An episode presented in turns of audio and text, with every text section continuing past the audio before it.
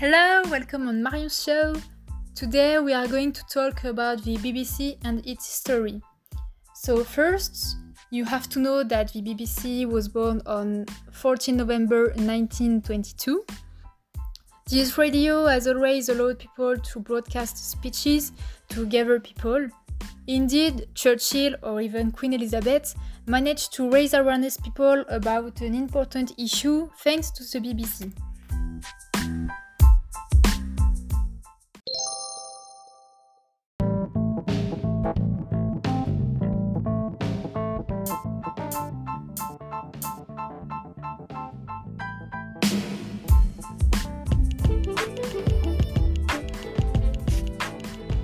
Thanks to Churchill's speech, for example, in 1940 uh, during the Second World War, he managed to gather people and give them a glimmer of hope during this very difficult period.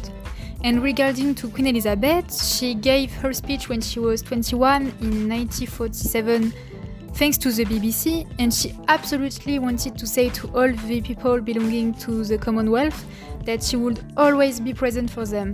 Through her speech, she managed to share her determination to help them.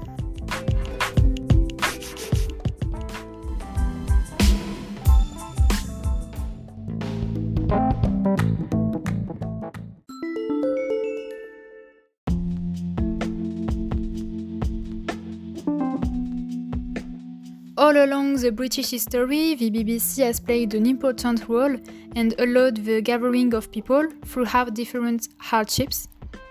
However, nowadays, the BBC encounters difficulties in her integration in the actual society and loses its initial value.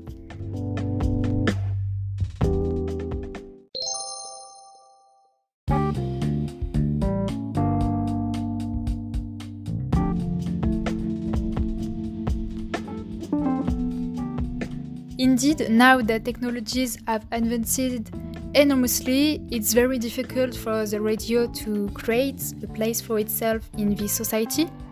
And admittedly, the BBC suffers from a hard competition from other services such as Netflix, YouTube, Spotify, Deezer. And even with these rivals, the BBC tries to attract more people, in particular with her new music app and the BBC wants to appeal especially the younger generation.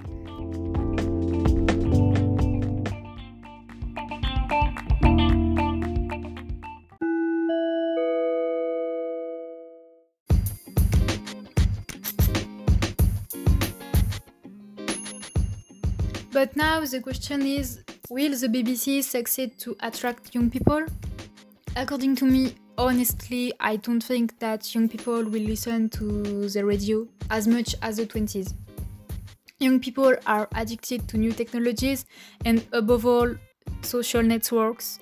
And I think that for the most part, social networks will not be able to, to replace the radio. Thank you for listening. See you next week on Marion's show for new adventures.